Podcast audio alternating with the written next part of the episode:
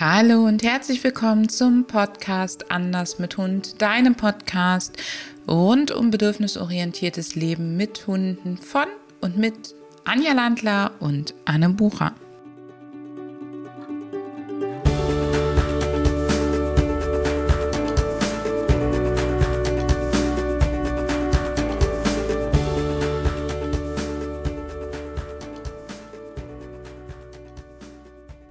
Folge 11 ist es heute schon und wir möchten dir in dieser Folge fünf fundamentale Inhalte vorstellen, die bei uns jedes Team kennenlernt.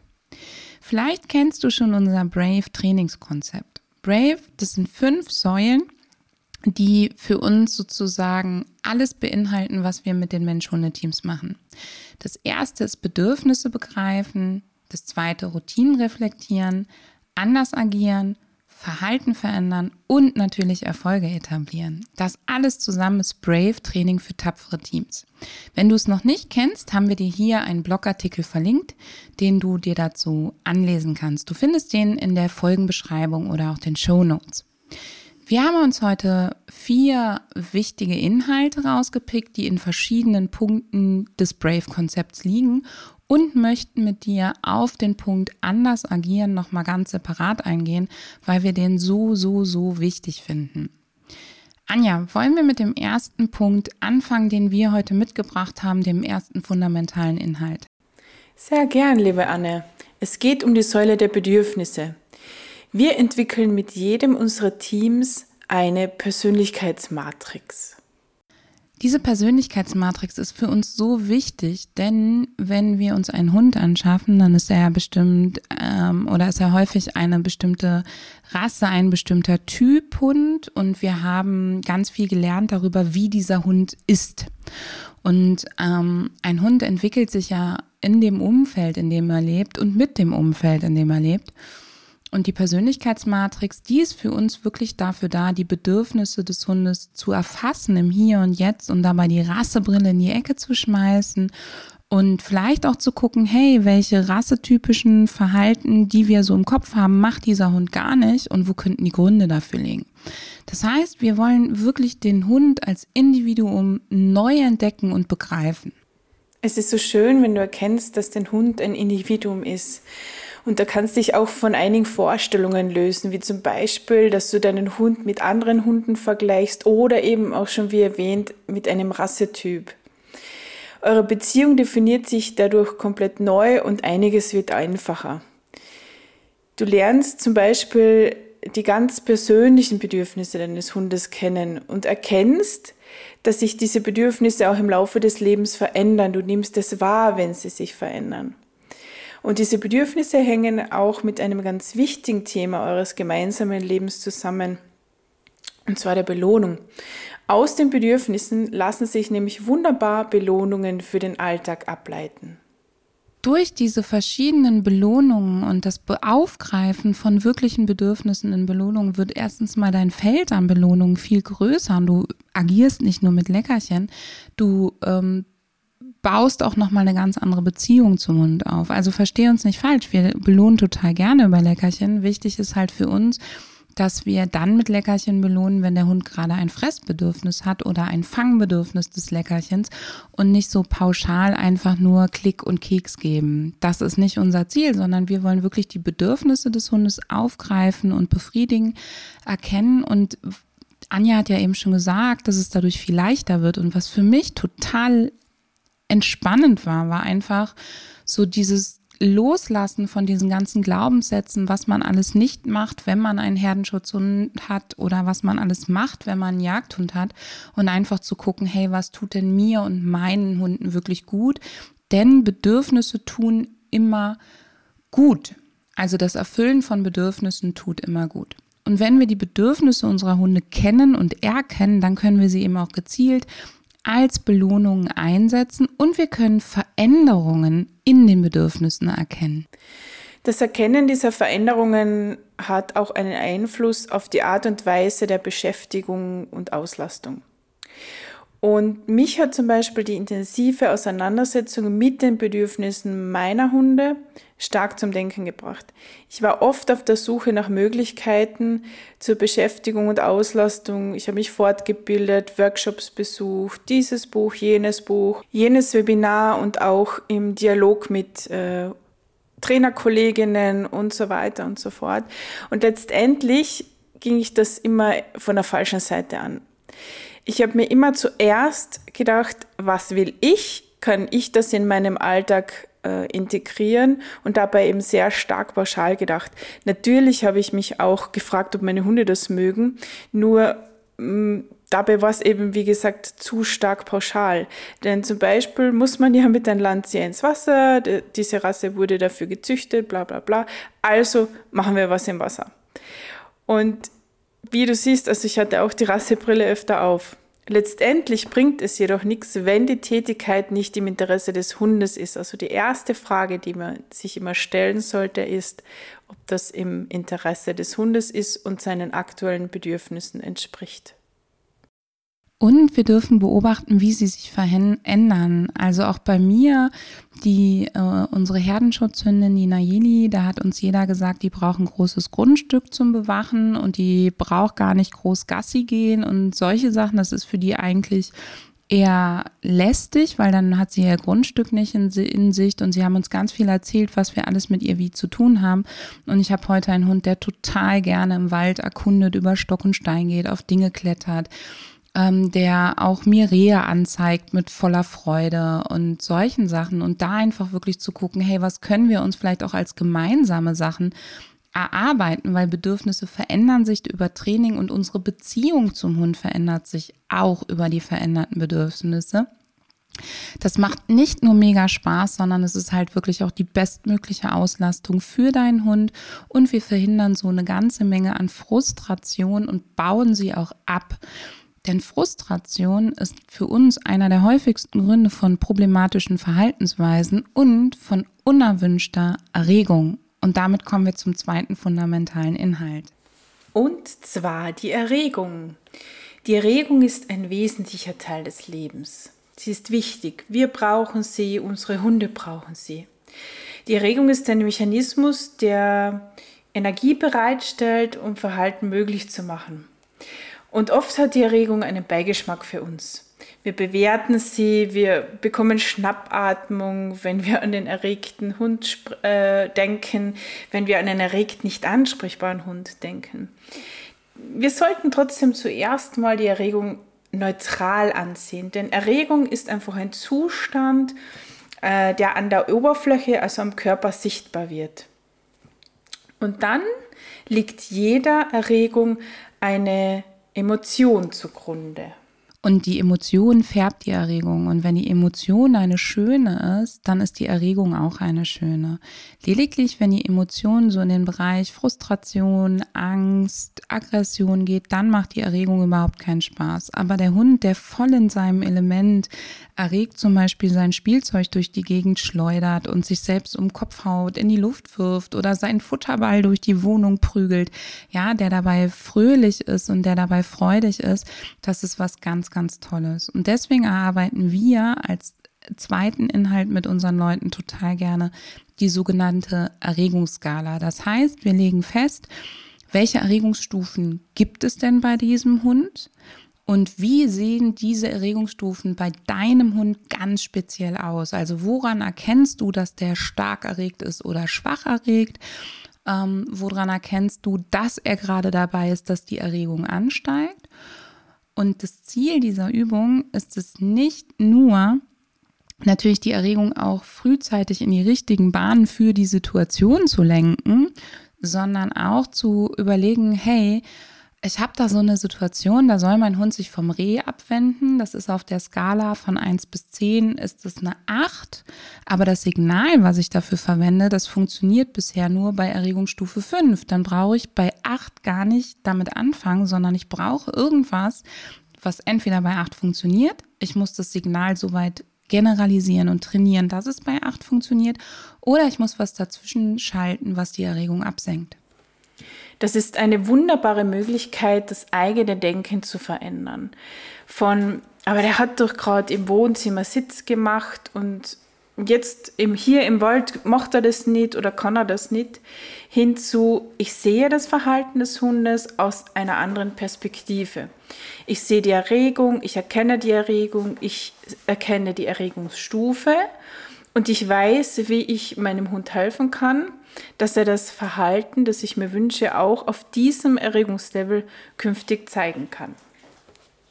Ein ganz, ganz wichtiger Aspekt ist auch, wir gehen häufig dazu über, dass wir, ähm, ich hatte letzte Woche in einem Training noch ein total schönes Beispiel, da hat der Hund ein Eichhörnchen gesehen und ist total ausgeflippt und ähm, es hat dann kurz noch mit allen vier Beinen am Boden gestanden und das Frauchen hat das Markersignal gegeben und wollte ihn dann mit der Stimme beruhigen. Dem Hund war aber ja gerade total nach Jagen und Hetzen.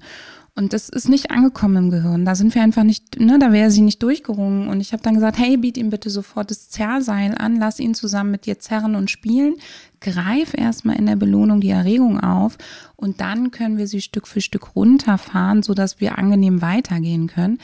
Also ein ganz, ganz wichtiger Aspekt dieser Erregungsskala ist eben auch zu sagen, mein Hund ist gerade auf der und der Erregung und ähm, Kuscheln ist eine ganz andere Erregungsstufe, damit brauche ich dem jetzt gar nicht kommen. Also die Erregung in den Belohnungen aufzugreifen und den Hund wirklich da abzuholen, wo er ist.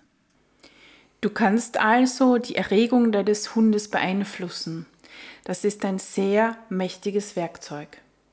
Dieses Werkzeug bringt dich dazu, dass du selbstwirksam handeln kannst.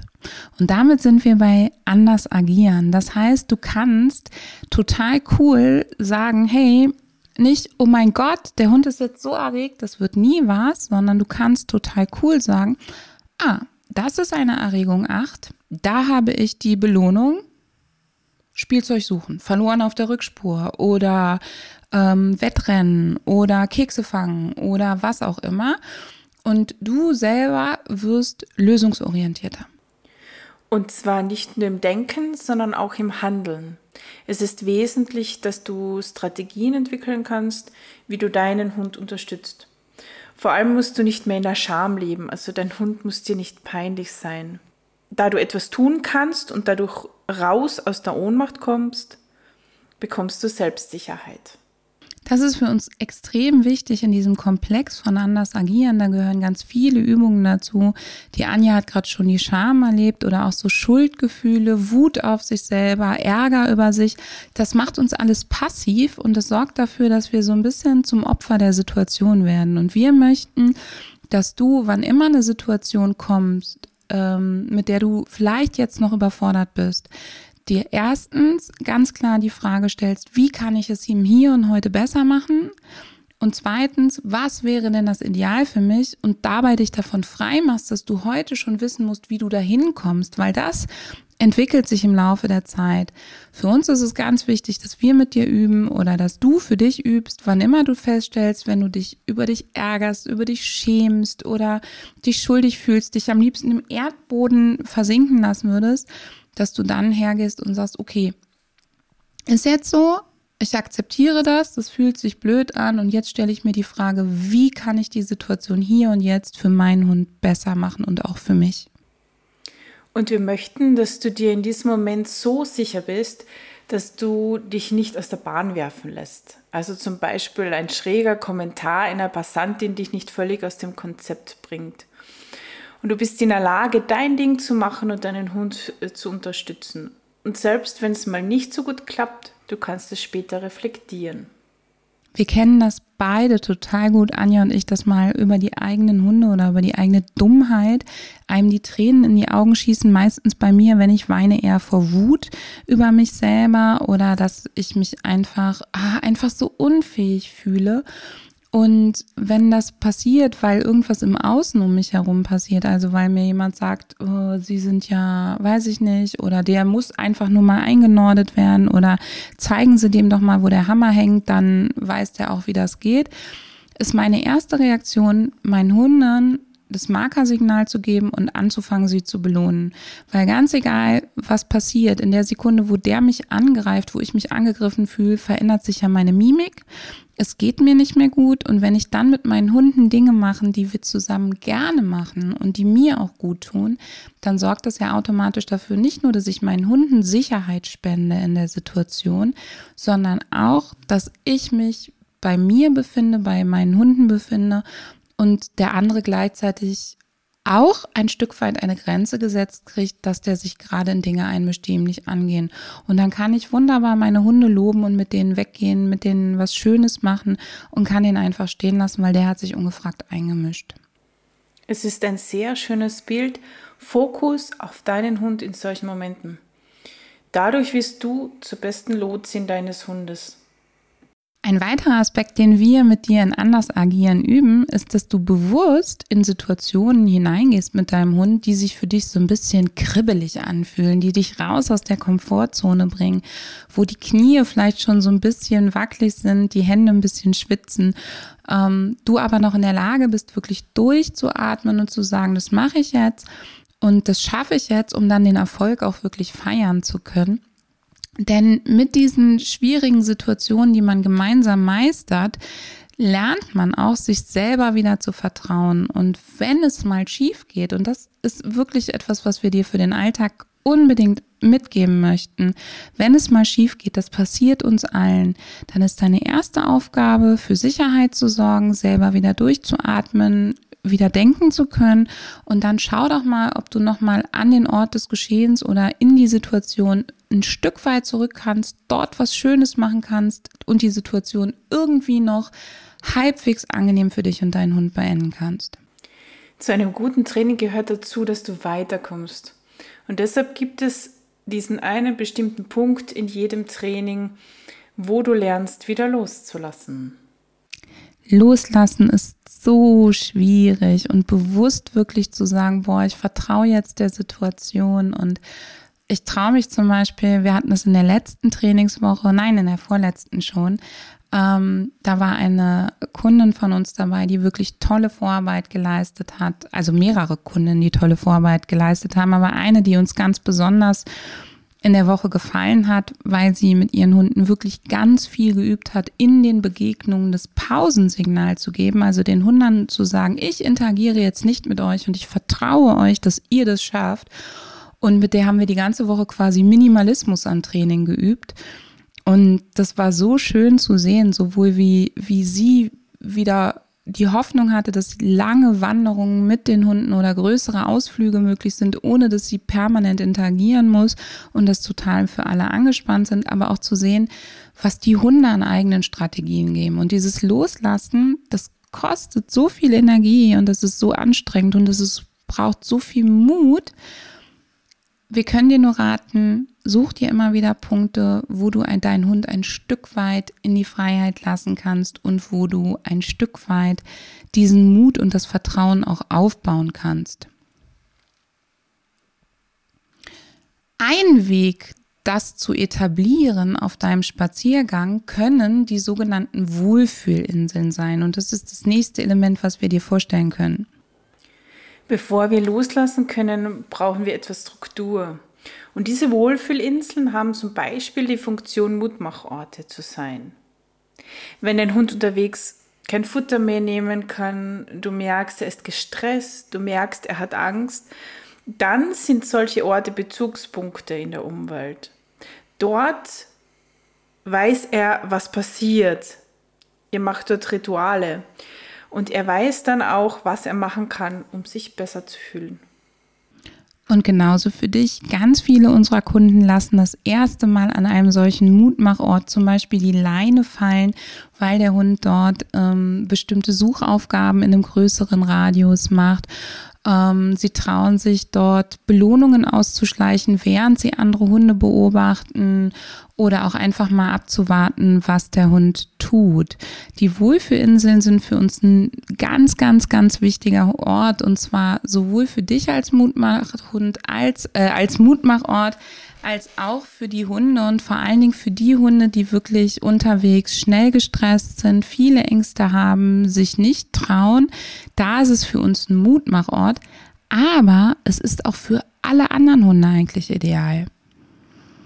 Denn wenn du zum Beispiel einen Hund hast, wo du dich nicht traust, die Leine fallen zu lassen, weil der vielleicht schon mal häufiger geflüchtet ist oder jagen gegangen ist, dann kannst du anfangen, auf dem Weg zu einer solchen Wohlfühlinsel die ersten Male die Leine fallen zu lassen oder den Hund abzuleihen, weil du weißt, er hat einen Zielpunkt, zu dem er läuft. Er läuft in freudiger Erwartung auf diese Insel, weil ihr da vielleicht was ganz Tolles oder Schönes miteinander macht.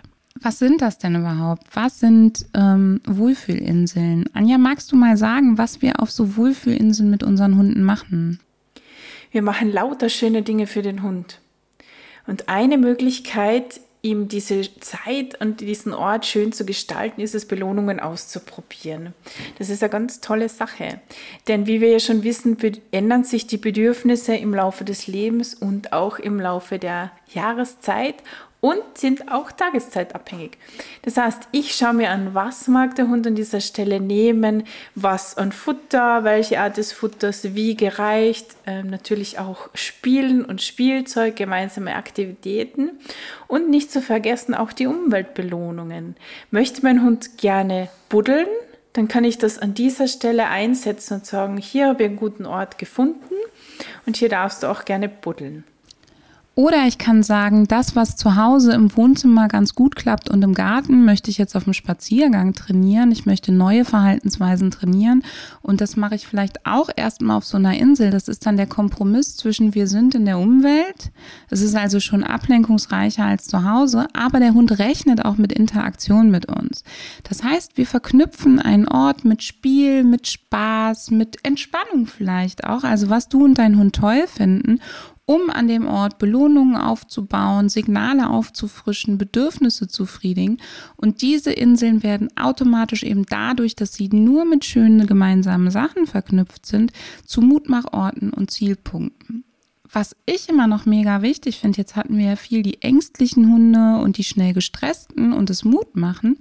Ich finde total wichtig, ich habe ganz viele Kunden, und Anja, das kennst du ja auch, die so ein bisschen Sorge haben, dass der Hund den ganzen Spaziergang über etwas von ihnen erwartet und dass er quasi sie ganz viel anguckt und dass er in so einer Dauererwartung Haltung bleibt. Und wie helfen uns denn da die Inseln? Wir können die Wohlfühlinseln nutzen, um die Erwartungshaltung unserer Hunde zu ändern. Das heißt, sie bekommen vielleicht die Erwartung, dass nur auf der Insel ein bestimmtes Spielzeug herauskommt und der Hund, der sonst die ganze Zeit darauf wartet, ob sein Ball rauskommt, weiß dann halt, hey, an der Wiese spielen wir oder an dem Punkt spielen wir, aber sonst kommt der Ball eben nicht raus. Oder an der Insel darf ich freilaufen, aber sonst bleibe ich an der Leine. Und so kannst du halt auch nochmal die Erwartungsgehaltung einerseits gezielt nutzen und andererseits aber auch dafür sorgen, dass du keinen Hund hast, der die ganze Zeit in so einer super hohen Erwartungshaltung bleibt und dann frustriert ist, wenn du sie nicht erfüllst. Ein weiterer total genialer Punkt ist, dass du diese Inseln nutzen kannst als Ausgangspunkte, um zum Beispiel sowas wie die Leinführung zu trainieren. Oder auch um andere Sachen zu trainieren. Also, dass du sagen kannst, ich habe eigentlich immer mal wieder wie so eine Art Break, Pausenort, ähm, Auftankstelle, ähm, Akkuladestelle für mich und den Hund und von dort aus traue ich mich dann wieder in schwierigere Situationen rein, weil ich weiß ja, dass ich jederzeit an diesen Ort zurückkehren kann. Ich kann mir schon im Vorfeld überlegen, wo ich diese Inseln strategisch gut platzieren kann. Wenn ich zum Beispiel auf dem Standardgassi einen schwierigen Abschnitt habe, dann macht es durchaus Sinn, vor diesem Abschnitt eine Insel aufzubauen. Dann könnt ihr sozusagen aufgeladen, also mit vollen Batterien, in die Herausforderung gehen. Oder auch du weißt, ein Streckenabschnitt ist besonders kritisch, du möchtest den einfach nur schnell hinter dich bringen, dann macht es total Sinn, dass du einen Zielpunkt hast, den du anläufst, das ist dann die Insel danach, wo ihr vielleicht erstmal wieder durchatmet, ehe ihr dann in den Freilauf geht oder in den entspannten Spaziergang. Und wir haben festgestellt, dass die Wohlfühlinseln die größte Herausforderung bei den Wohlfühlinseln, aber auch bei dem Element, was wir dir jetzt gleich vorstellen, ist für viele Leute das Auswählen der richtigen Orte. Und deswegen haben wir uns überlegt, machen wir für dich kostenlos eine Checkliste, wie du die Wohlfühlinseln richtig auswählen kannst, worauf du achten solltest und lassen dir dazu noch eine ganze Reihe an Informationen zukommen, worauf wir achten bei den Wohlfühlinseln. Und wenn du das haben möchtest, dann brauchst du dich einfach nur hier unten auf den Link klicken, den wir dir reinstellen und dich da registrieren und dann bekommst du das von uns kostenfrei per E-Mail zugesendet, sowohl die Checklisten als auch noch eine ganze Reihe an begleitender Informationen, wie wir das so gemacht haben, welche Learnings wir hatten und was das bei unseren Kunden verändert hat. Und das letzte Werkzeug, was wir dir vorstellen wollen, da tun die Leute sich mit den Orten nämlich genauso schwer im Prinzip. Das ist eine ganz besondere Insel. Das ist nämlich die Hundeoase und die sollte jeder Hund in seinem Lebensumfeld zu Hause erreichbar haben. Anja, magst du uns kurz sagen, was die Hundeoase ist? Die Hundeoase ist ein Bereich in deiner Wohnung, der allein einem Hund gehört. Es ist sozusagen ein Rückzugsort und ein Platz, in dem nur der Hund sich aufhält. Grundsätzlich hat die Hundeoase mehrere Funktionen. Zum Beispiel ist es ein Regenerationsort. Denk mal dran, wenn das Gassi aufregend war, dann kann sich dein Hund in diese, an diesen Platz zurückziehen. Ähnlich wie wir es oft machen, wir kommen nach Hause nach einer aufregenden Zeit und äh, ziehen uns in einen ruhigen Bereich zurück und machen irgendetwas Schönes, damit wir uns wieder wohlfühlen. Und genau so sollte das für deinen Hund sein. Die Hundeoase ist also sozusagen das Kinderzimmer deines Hundes, die Akkuladestation zu Hause, wenn es unterwegs schwierig war oder auch wenn dein Hund grundsätzlich mit der Umwelt ein paar Probleme hat, dann ist das so sein Safety-Ort. Ja, hier weiß er, es passieren nur tolle Sachen. Das gilt auch, wenn es zum Beispiel unbehagliche Momente gibt zu Hause. Nehmen wir mal an, in der Familie ist Missstimmung, ja, oder du hast ein kleines Kind, was schreit und die Sachen durch die Gegend wirft du kriegst Besuch, damit hat dein Hund ein Problem oder du zoffst dich auch mal mit deinem Partner. Das passiert uns auch, ja. Also, und unsere Hunde, wir haben zwar immer den Spruch nicht vor den Hunden, aber ähm, unsere Hunde leiden natürlich darunter, wenn zu Hause die Stimmung schwierig wird. Und wenn sie eine Hundeoase haben, dann haben sie einen gezielten Rückzugsort, wo sie sich aus dem Ganzen ausklinken können. Und unsere Hunde merken das schon, wenn hier so die Stimmung so ein bisschen angespannt wird, dann gehen die in die Hundeoase und umgekehrt lerne ich dann, oh, hier ist scheinbar irgendwas gerade in der Luft, dass die Hunde der Meinung sind, sich zurückzuziehen zu müssen. Wenn du einen sehr turbulenten Haushalt hast, wo viele äh, Menschen im Haushalt leben oder auch Kinder, wenn du andere Haustiere hast und natürlich auch noch weitere Artgenossen, dann ist die Hundeoase besonders wichtig. Außerdem ist für uns die Hundeoase total wichtig bei Welpen, bei Hunden, die gerade in den Haushalt eingezogen sind, die vielleicht auch dich noch nicht so gut kennen und die auch lernen, lernen sollen, alleine zu bleiben. Also ganz egal, ob es der Welpe ist oder der Hund mit Trennungsstress oder der Hund gerade einzieht. Die Hundeoase dient wirklich dazu, dass der Hund ähm, auch lernt, all seine Bedürfnisse zu befriedigen, wenn du gerade keine Zeit für ihn hast, wenn du nicht für ihn verfügbar bist oder auch nicht für ihn verfügbar sein möchtest. Und gerade bei Welpen finde ich super wichtig, wenn die noch nicht stubenrein sind, wenn die vielleicht noch viele Dinge anknabbern, dass du einfach weißt, hey, wenn ich jetzt ähm, duschen gehe oder koche oder auf Toilette gehe oder einfach nur den Müll rausbringe, dann ist der Hund safe und gleichzeitig weiß der Hund aber auch, dass er da quasi tun und lassen kann, was er will. Sie ist auch ein wunderbares Kommunikationsmittel. Ein kleines Beispiel aus meinem Leben mit den eigenen Hunden. Und zwar haben die hier und da Probleme mit den Ohren. Das heißt, wir müssen die regelmäßig kontrollieren. Und diese Kontrolle kündigen wir natürlich an. Und sollte jetzt ein Hund nach dieser Ankündigung in die Hundeoase gehen, dann weiß ich ganz genau, oh oh, da ist wieder was im Anmarsch.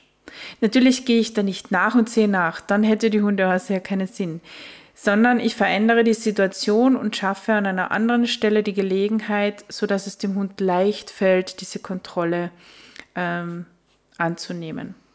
Das ist ein Beispiel für die Kommunikation. Ich habe einen Fall von einem Hund, der massiv gebissen hat, wenn er die Krallen geschnitten bekommen hat. Das ähm, war für ihn verknüpft mit Schmerzen, mit Unwohlsein Ähm, gab auch noch eine Krankheitsgeschichte dazu und da haben wir die Hundeoase aufgebaut und wir haben ein eine Behandlungsdecke aufgebaut und dann ist der Hund eben auf die Behandlungsdecke gekommen. Man hat angefangen, die Krallen zu schneiden und in der Sekunde, wo der von der Behandlungsdecke nur in Richtung der Hundeoase geguckt hat, haben wir aufgehört. Er hat sich in die Hundeoase zurückgezogen und danach ist es nie wieder zu einem Beißvorfall gekommen. Oder andere Hunde, die viele Umweltängste haben, wo wir vielleicht das Gefühl haben, die müssen viel mehr rausgehen, die können uns dann kommunizieren, wenn wir das Geschirr in die Hand nehmen und sie gehen in die Hundeoase, dann wissen wir, sie wollen gerade gar nicht rausgehen. Und dadurch kann der Hund total gut lernen, dass er ein Kommunikationsmittel hat, was wirklich ja wir gut verstehen können, wie er uns mitteilen kann, dass es ihm jetzt auch einfach keine Nähe mehr mit uns wichtig ist. Und das ist gar kein Korb, sondern das ist einfach, der braucht jetzt seine Zeit für sich, der muss sich regenerieren und aufladen. Also für uns ist ganz wichtig, dass die Hundeoase wirklich ein richtig, richtig rundum Wohlfühlort ist, wo der Hund alle Bedürfnisse befriedigt. Und es ist kein reiner Entspannungsort und auch kein Kuschelort mit dir. Und jeder Hund sollte in jedem Zuhause, was er hat, immer erreichbar eine Hundeoase haben und in der Hundeoase seine Bedürfnisse stillen können. Und es klingt super kompliziert und ich weiß, viele unserer Kunden machen sich ganz viel Gedanken, wohin die kommt. Und damit es für dich besser klappt, haben wir dir diese Checkliste zusammengestellt und wir freuen uns super, wenn du sie dir kostenfrei holst und runterlädst, damit du das und auch gerne an viele andere ähm, weitergibst, dass die sich da auch eintragen und sie zugeschickt kriegen, weil das für uns wirklich das Basiselement ist, womit wir auch bei jedem Hund, der frisch in einen Haushalt einzieht, anfangen ähm, oder frühzeitig beginnen und auch im Hinblick auf Trennungsstress, Silvesterangst, ganz wichtig, steht ja auch bald wieder an und Geräusch- und Gewitterangst und auch das Thema von Besuch im Haus, mit dem man nicht gut zurechtkommt und bei Unfrieden im Mehrhundehaushalt. Bei all diesen Sachen nutzen wir halt total gerne die Hundeoase. Und wenn man die richtig aufbaut und beibehält, dann hat man damit wirklich ein ja total simples, mit wenig Aufwand, trotzdem sauber zu trainierendes, mega gutes Element. Wenn du dir noch nicht ganz so sicher bist in der Interpretation des Ausdrucksverhaltens, in der Interpretation der Hundesprache, dann bekommst du in diesem Fall ein ganz klares Nein. Und zwar ohne, dass dich dein Hund bedrohen muss, dass er dich anknurren muss und dass du dich dabei unwohl fühlst, dass er diese Dinge tut. Und für mich ist es auch immer ganz wichtig zu sehen, wie viele ziehen meine Hunde sich zurück, wie viel Zeit brauchen sie alleine und daraus dann Rückschlüsse über ihr aktuelles Wohlbefinden und ihre Bedürfnisse zu ziehen und dann halt auch zu gucken, hey, was kann ich ändern, damit es ihnen besser geht oder halt auch zu sagen, okay, jetzt ist es halt gerade so, das ist gerade turbulent bei uns im Haus, wir haben die Handwerker, gut, dass sie einen Rückzugsort haben. Es ist eine wunderbare Präventionsmaßnahme. Ich muss es also nicht erst so weit kommen lassen, dass die Dinge passieren, die Anne schon erwähnt hat, sondern im, im, von Beginn an, wenn der Hund einzieht, mache ich diese Hundeoase, baue sie auf und damit kann ich vielem vorbeugen. Und was du tun kannst, wenn du die Hundeoase auch mitnehmen möchtest zum Beispiel oder worauf du achten solltest, das alles erklären wir dir dann in den E-Mails. Das sprengt hier, glaube ich, jetzt den Rahmen, denn Anja, wir haben gerade schon wieder eine halbe Stunde miteinander über dieses wichtige Thema gesprochen. Und deswegen entlassen wir dich jetzt. Wir freuen uns, dass du da warst. Wir freuen uns, dass du zugehört hast. Und wir freuen uns über jede deiner Bewertungen und Feedbacks und wenn du wieder reinhörst.